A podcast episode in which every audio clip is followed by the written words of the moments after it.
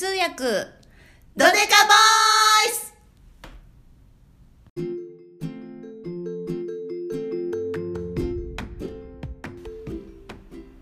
はいこんにちはこんにちは。お願いしますよろしくお願いします。よろしくお願いしますあのー前回うん。えー、と現場のうん。は現場での通訳の話をうん親方にいろいろお聞きしたんですけども、いはい。あの建築現場で、はい。あのいろいろと、まあ、翻訳ももちろんなんですけど、はいはい建築現場でうん。いろいろと通訳さんにお仕事していただくために、はい。あの弊社では、はいはいはい。は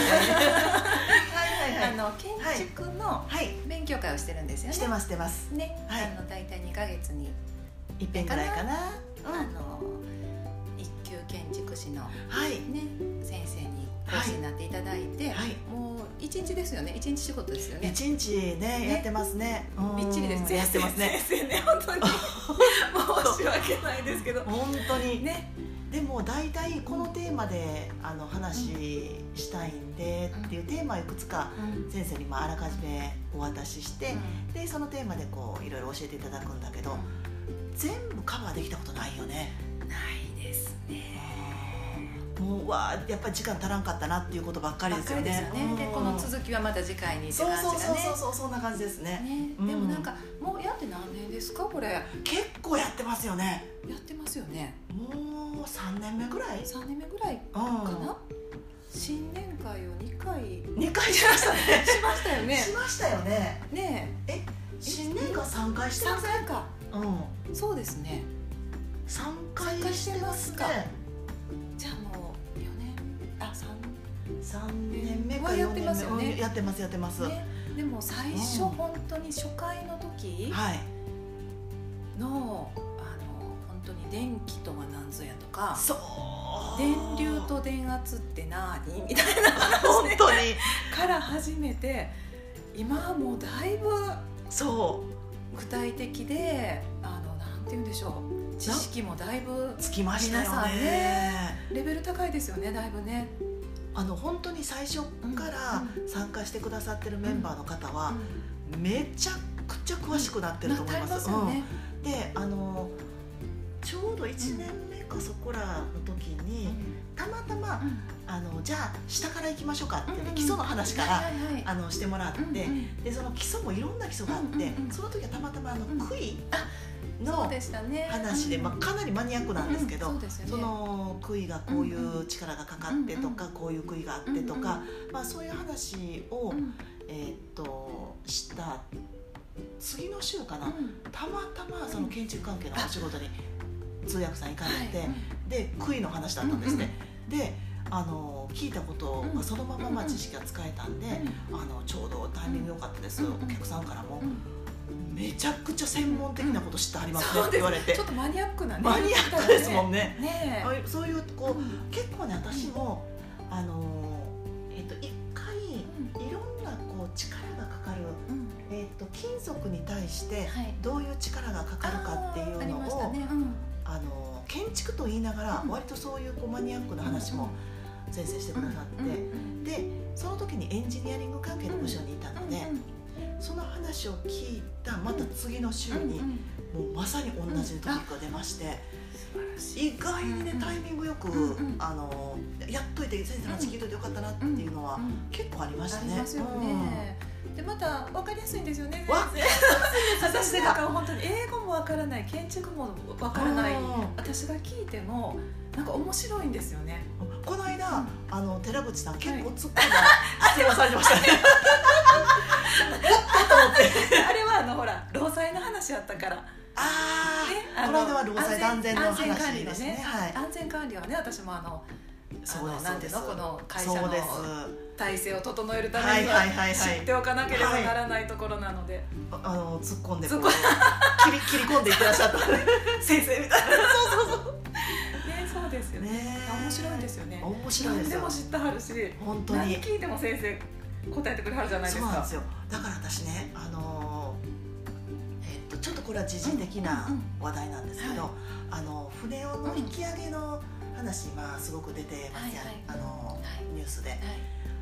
あれも、あのこの間玉掛けの話をしてくださって、あのまさにもうドンピシャの話題やったかなと思います。きあの基本はあの釣るものが何であっても基本は一緒なんで、あそうですよね、あのスリングっていうのが出てきたでしょ、はいはい、出てきましたね、うん、いやね面白いですよね。いやなんか当然当たり前やなと思って現場なんかでは、あのいろんなクレーンで物を釣ったりとか、そういうのをあのその釣る現場にいて、あのストップしてくださいとか、あのあの、ね、特にそういうところって、通訳があのストップしてくださいとか言って声を張り上げる必要はないんだけれども、全部あの。合図が決まってますから、あそうなんですか、だからあのクレーンのオペレーターの人と、で合図を出す人っていうのが、そこがクレーンのオペレーターがあの日本人合図出す人が外国人であっても、大体ね合図ってまああの100%同じでないにしろ、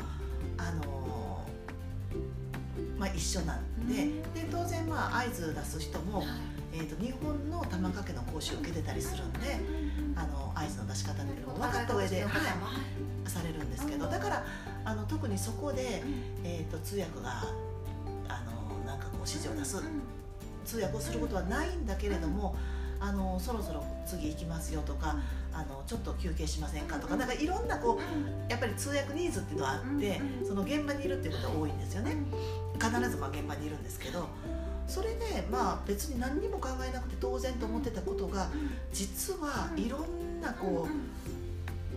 この間の、ね、玉掛けのお話聞いて、はい、あそういうことがあるんだってすごく勉強になりました、うん、面白かったですよね。面白かった。このかけ方の時は必ず低速にしてるはずですよ、はいはいはい、あの低い、はい、このこの玉掛けのなんなん半掛け？ですよね、うんうん、の時は必ずあんまりしないですけど、うん、低い位置で低速で動くはずですよとか、はい、あそうなんやと思ってたら、うん、あの親方が次そうなんですよ、ね、見た時に確かにそうでしたって言って。あのレンガを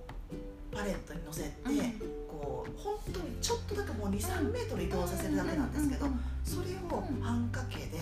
あの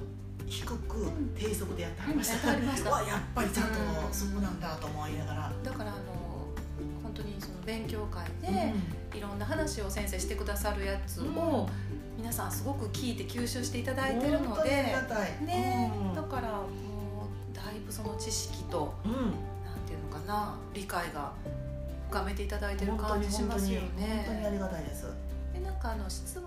コーナーみたいなのね、毎回やって、い、ろんなほんまにアホみたいなアホみたいな私なんかはアホみたいなねあの本当に初歩的なこと聞いたりとかもするんですけど、それが聞けるっていうのがいいよね。そうなんですよね。これこんなん聞いたら今更聞けへんね現場ではちょっとね聞けないけどっていうのね。現場ではねなかなか聞けないんですよ。そうですよね、うん、でそれありがたいですよね。その基本的なことを聞くのってすごく聞く相手を煩わせることになるから、だからなかなか聞けないんですけど、そうですああいうふうに聞けるチャンスがあるっていうのはいいですよね。ね。うん、でなんかその専門用語だけじゃなくて、はいはい、なんていうのかなその、あの本当にそのなんていうの？理解というか、はいはい、どういう仕組みなんだとか、はいはいはいはい、そういうことが分かってねやっていただけると、はい、ね、安全のためにもね、はい、なるので。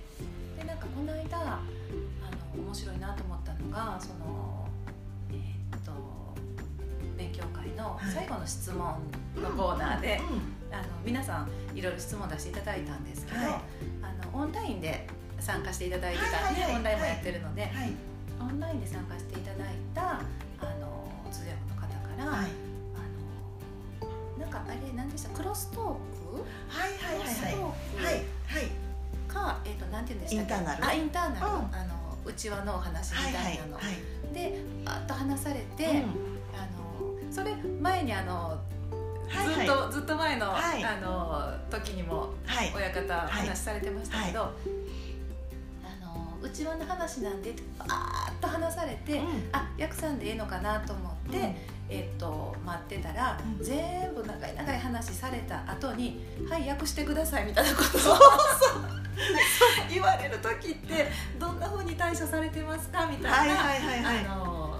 ね、ご質問があったんですよね。そうなんですその場にはこうあの通訳の方たくさんいらっしゃるので、うんうん、皆さんどんなふうに対処されてますかって話をね、出ましたね。ね出ましたね。であのクロストークっていうのは、あの彼女は、えー、っと建築関係のえーと、会議だけではなくって、当然あのフリーランスの会議通訳さんでいらっしゃるので。いろんなこのビジネスのいろんな分野のビジネスの会議にも入ってらっしゃるんですよねだからあの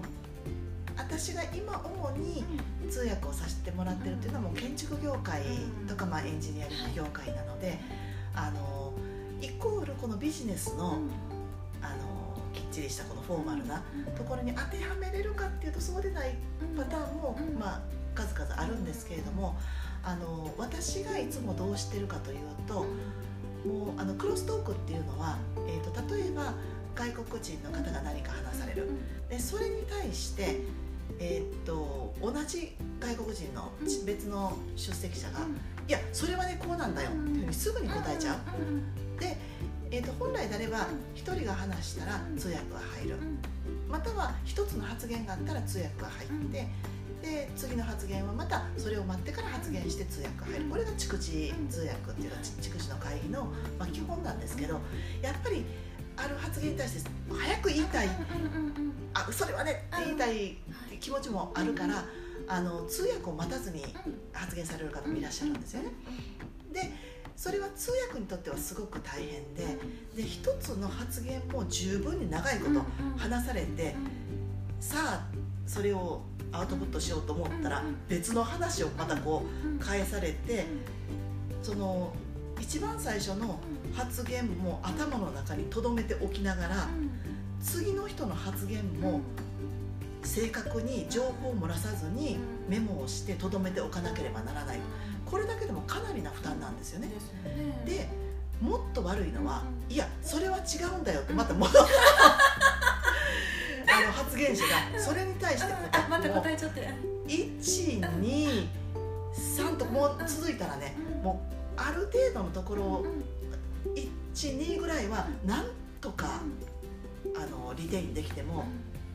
もう物理的に限界があるから覚えられる分量も、ね、日本語でも覚えてられない、ね、日本語でも覚えないでしょ？だからそれはあのやっぱりサクッと止めないと「あこれ逐次の会議ですよ、待ってあの通訳待ってくださいね」っていうのをしないと結局その情報を落としてしまったりとかでちゃんと理解ができないままに中途半端に訳してしまうっていうのはやっぱ一番良くないからだからそれはやめましょうっていうのが私のあの考えで。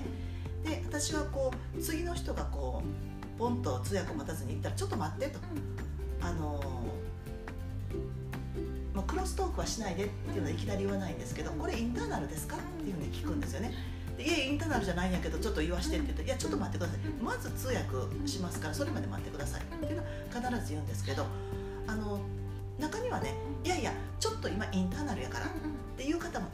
い。らっしゃってで納得されてこう話されてるんですよね。でもものすごくそれがもう何分も話されてでずっとこう聞いてて当然私はそれを再現しないインターナルは再現しないから訳さないからねあの再現しないからあの訳メモを取らなくてもいいんだけど一応手元ではねやっぱりメモは取ってるんですよ。あのどういう話になったかっていうのはやっぱりついていきたいから。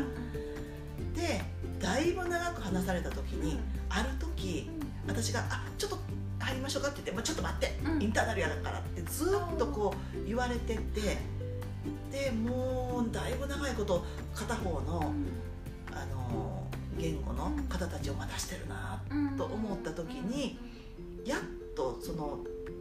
クロストークされてた方の一人が「OK now you can translate」で今もうあの通訳してくれていいよって言った時にその時はさすがに「ちょっと待って」と。声が ちょっと待ってと思って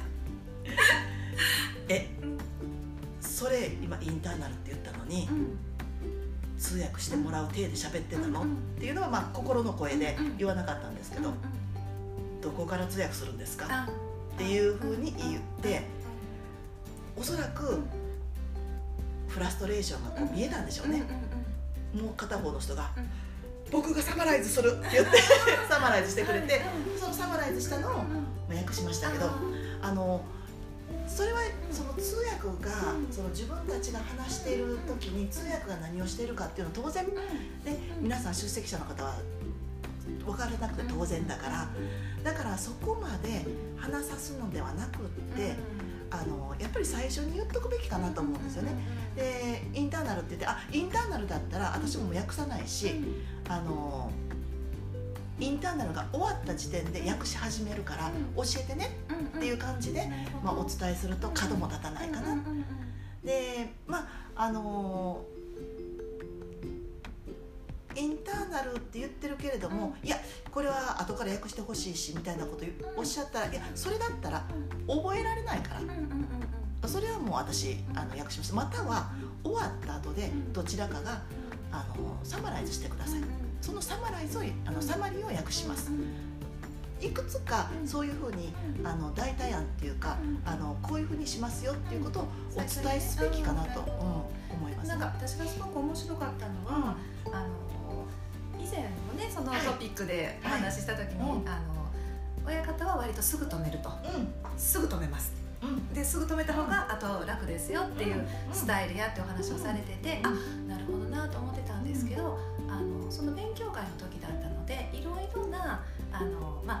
やってらっしゃる年数も違ったり、そのあの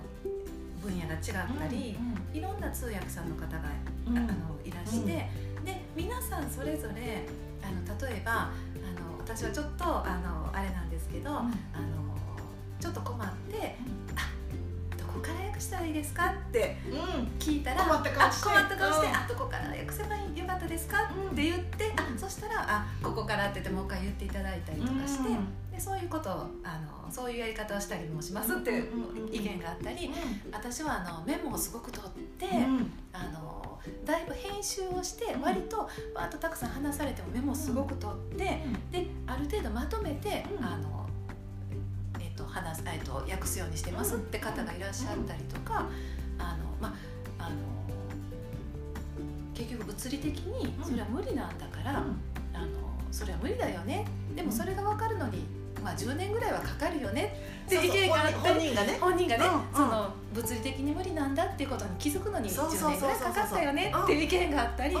なんかいろんな通訳さんの、それぞれの方がこう、なんていうかこうやってこられた、その個性というか、そのやり方こういろいろ模索してこられたこととかが見えて、うなんかすごく面白かったんですよね。確かに、でねあのそそれおっしゃった方、私すごいその通りだなと思うのは、やっぱり自分がまだ駆け出しの頃って、あこんだけ長く喋られても、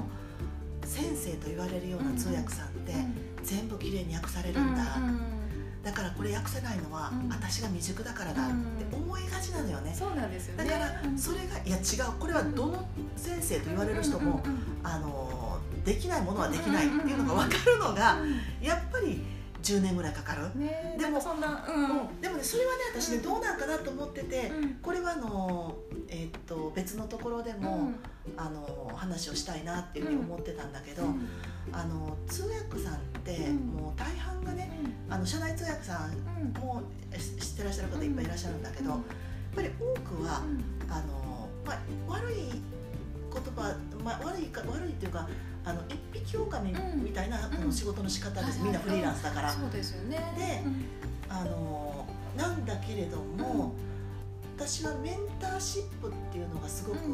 いい、そういうこともしたらいいんじゃないかなっていうふうに思ってて、つまり、そのまだその駆け出しの通訳さんがこういう時ってどうしたらいいんだろうっていう時に話ができる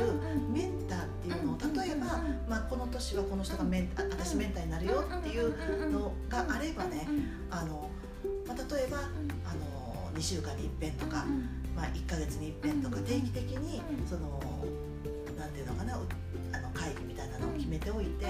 いやあの今月どうやったっていうようなそのちょっと話し相手になるような、そういうなんかこう仕組みがあってもいいのかなって思ってるんですよね。っていうのはそれ分かるのに10年かかるってちょっと10年って長すぎると思う。そうですよね、うん、もっと早く分かっといたら楽やん。誰か教えてくれればって。そうそう ね、でその私こういうふうにやってるよっていうのってみんなやっぱりいろんなやり方があって。で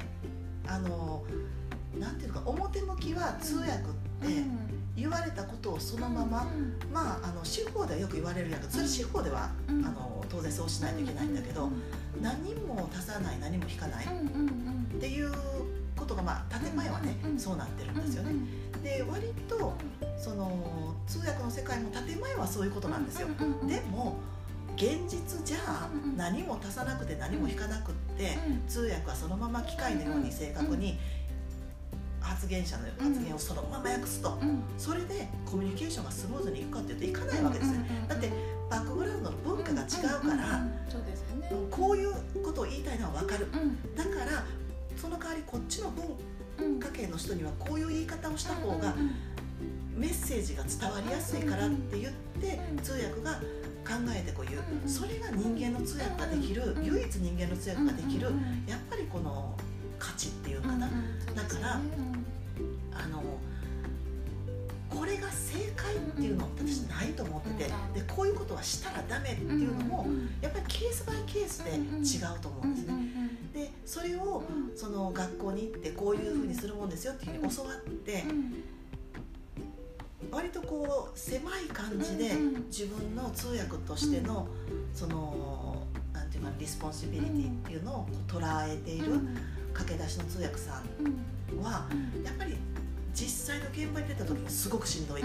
あ自分はこうした方がいいと思うからここまで言って、で会議としてはすごくうまくいったんだけど私は本来はしてはいけないことをしたしたんじゃないかなっていう気持ちに常につきまとわれてるから。だからなんていうのかなそうそれそれでいいんやでと、うん、あのその通訳の本来の目的っていうのはもうコミュニケーションを成立させて、あの物事がスムーズにいけばいいんだから、あのそれでいいよっていうふうにこう話なんていうかなそういうふうに心の中で思ってても、確認ができるってやっぱり違うでしょ。そうですよね、うん、なんかでもあのそのメンターってすごくいいな素敵やなと思うんですけど、それがこの間その勉強会でいいなと思ったのが、あの例えば一人の意見じゃなくて、はいはい、そのだからいい質問していただいたなと思ったんですけどその質問に対していろんなアプローチで、いろんな人があの話をしてくださって、うん、であの例えば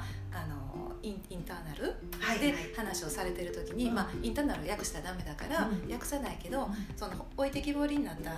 の、はいはいはい、方が、あのやっぱり不安やから、その時に「あこんな話してるわ」っていうのをちょこちょこっと言ったり 言ったりするよ私はみたいな。おっしゃってましゃってますでしょ、であので言ったら訳したらあかんとかで怒られたりするけどな、うん、テーペロみたいな。なんかそれも素敵やなと思って。なんかあのそういうのを聞いたらちょっとホッとするじゃないですか。あそうそうそう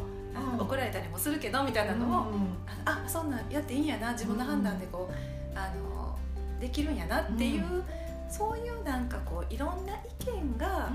うん、自分が質問したことにいろんな意見が聞けるっていう場っていうのが、あってもいいなっていう気はしますよね。よね。だからあの今やってるその勉強会の、えーと、この間ねすごくそういう意見が出てすごく良かったから、ね、もう少しあの通訳に関してなんか質問したいとか、あの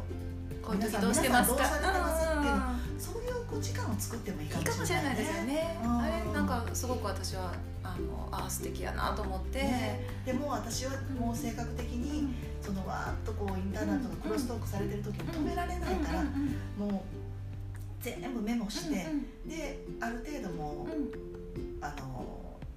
みんながこうちょっと落ち着いたら、うん、いや今この方がこうおっしゃってこの方はこうおっしゃってっていうふうに全部それ自分で説明しちゃうんですっておっしゃる方もいてで多分ねあの方それはできられると思うんで、ね、で今の現場に多分3年ぐらいいていただいてるから。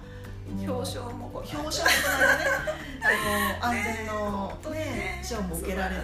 クライアントから、ね、あのすごく貢献されてる方なんですけど、うん、あのもう多分ずっと3年間同じ現場で、うん、で全部工程も分かって理解されててね。でクライアントが求めてることも、こっち側が求めてることも、よく理解されてると、やっぱりそれはできるかな。できるんですよね、それをしないといけないってわけじゃなくて自分は止めるのが苦手だから、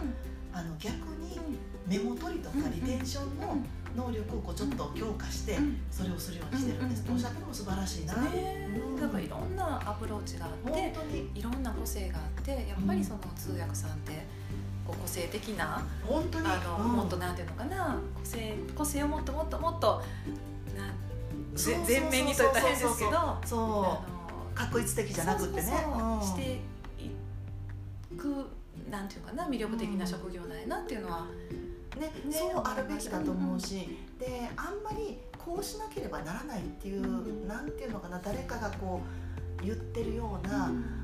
どこかで言われてるような通訳像みたいなにあまり自分はとらわれずに、自分の良さをこう生かしたやり方をして正解なんじゃないかなって思うんですよね。そうですよね、いろんな例をあのこの間見れて、はいはい、面白かったんですよね。私あの以前私もね本当にこの会議通訳を、えー、としだした時っていうのは当然その先輩からもこういうふうにしたらあかんよって言われるし通訳っていうのはこういうもんなんですよっていうふうにまああの学校でも教えられるからもう本当にねこの通訳像っていうのはすごい確一的な通訳像しか持ってなかったんですよね。でとにかくあの昔はもうそれこそあのなんていうのかな根性論みたいなのがこうはびこってまして、あのよくあるのがその頃もさ、ほらあの電子辞書もまだなかったぐらいの時代やから、私らが始めた頃って。あの電子辞書が出,、出てきた時ぐらいかな。だからまだまだこう皆さん、先輩なんかはあの辞書持ってらっしゃって。でも本当にあの私スクール生の時は、全部毎日何ページか、あの覚えて辞書を最初から覚えてで覚えたやつはもうあの絶対に後から見直せないように破ってすごいの中の星馬みたいな。なんかさそれこそ、破って食べたとか言う人もいるやん。なんかそうそういうのも聞いたことあっていやこれはもう全部破って食べたとかえ食べる？神をみたいな。も うすごいですね。そういうねえもうねいろんななんかそういうね都市伝説みたいなのがあるんですよ。で途中で、えー、っと通勤途中で車、交通事故に遭って、うん、もう血だらけで救急車呼ぼうってみんな言ってくれたのにいや絶対に私が行かないと会議が成立しひんからって言って血だらけで来たとかで とりあえずあの行って最初の何時間かやって休憩時間に手当てそこで手当てしてもらったとか、えー、なんかすごくすごないですかそれ。張っていくっていうのがもうねあのスタンダード。そういう、ね、そういう話ってすごい聞いたんですよ。でまあそ,、まあ、それは ちょっと脱線しましたけど、まあ、それがあの根性があるっていうのが、通訳の一つの美徳みたいに思われててであの勉強も予習あの予習っていうかな。勉強もあのもう本当にあの何時間もかけてもう全ての単語を調べてそのトピックに関する。何やったらもう12冊本読んで、まあ、いろんなねあの通訳さんだったらいろんなこう分野の通訳が来ますんで初めてする分野なんかだったらもう勉強しないといけないしでもいろんなさあの調べもしてっていうふうに言われてたんだけれどもあの私がすごく尊敬してるその同日訳の会通訳者の先輩に「私はもう2時間で決めてる」って言われてしあんまりあの予習はしすぎないねっておっしゃってたんですよね。だから私なんかも予習しすぎて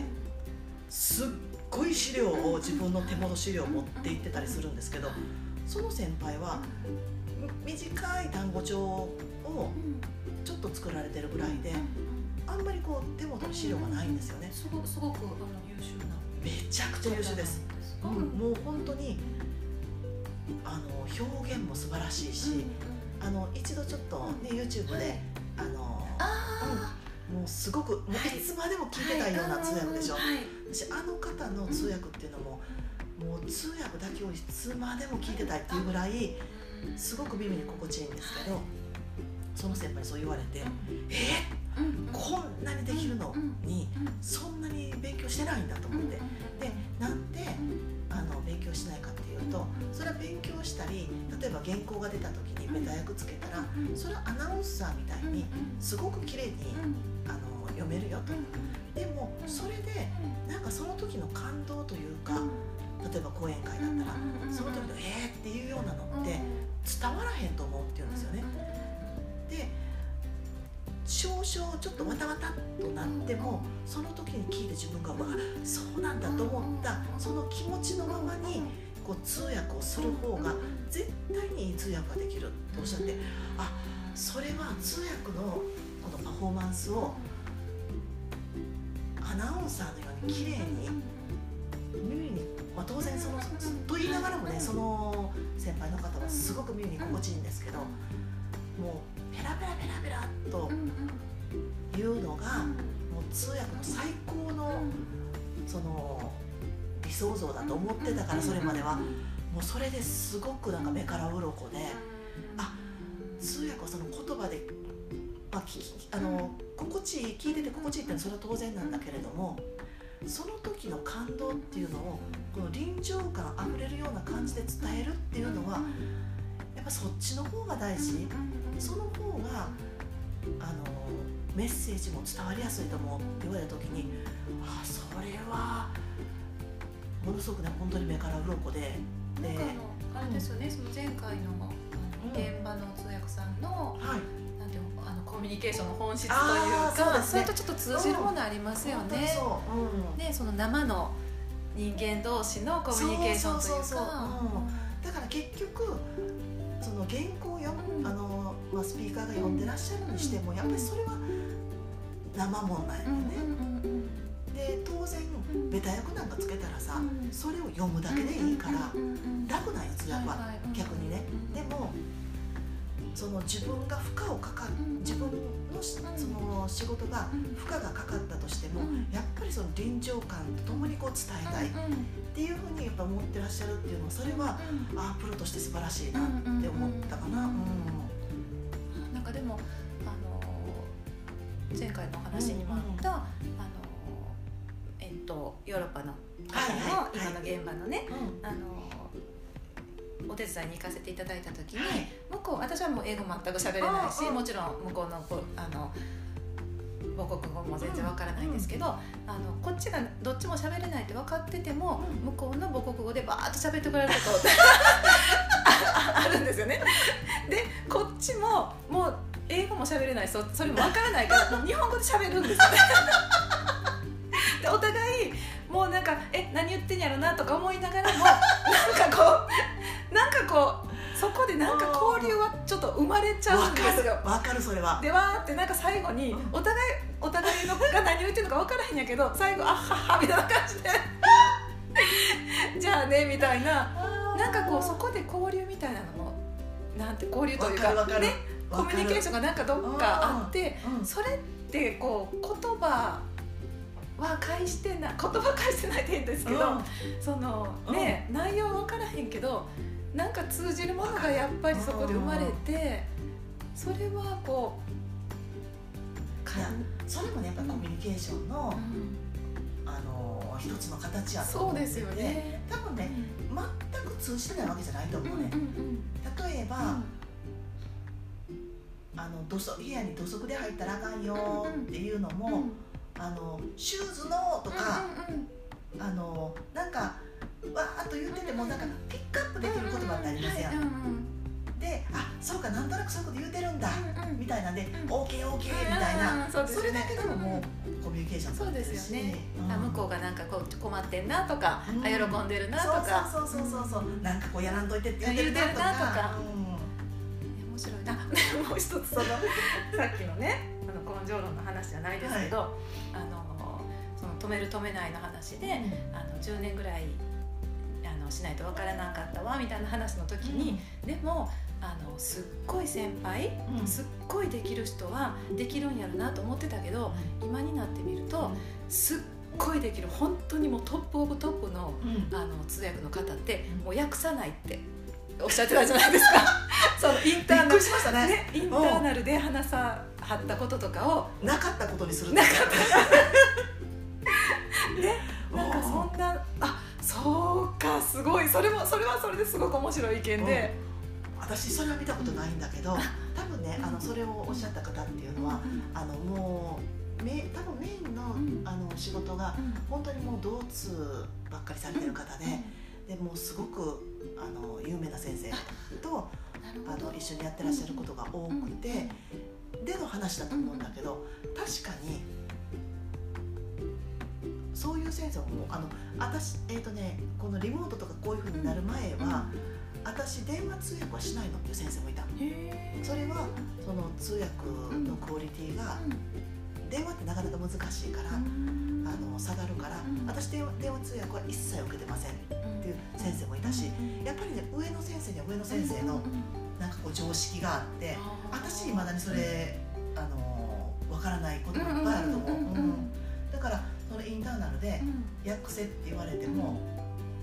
なかったことにするって言ったんだね。言ってありました。もうでその上の先生なんかなかったことにしてあるよって言ったんだもんね。言ってありました。であのその、えーと、通訳される側のクライアントさんの方が、うん、あのあすいませんっていう 状況になることもい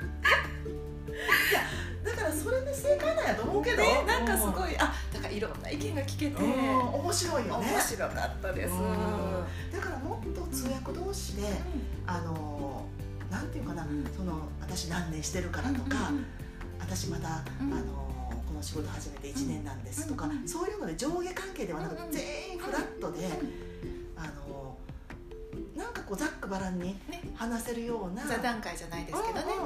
オフ会じゃないですけど、ね、オフ会みたいなさ、感じでね、そういうのがもっともっとあってもいいん違うかな、ねうん、でその時に上の人が「いやそれは違うよやったらあかんねんで」って否定するんじゃなくって、あのこういうやり方もあるよっていうような、本当ですね、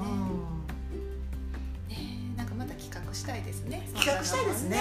いいですねそれね。うん、とうございます。今日はちょっと面白かったので長々と話してしまいましたこちらこそ ではではまた次回よろしくお願いします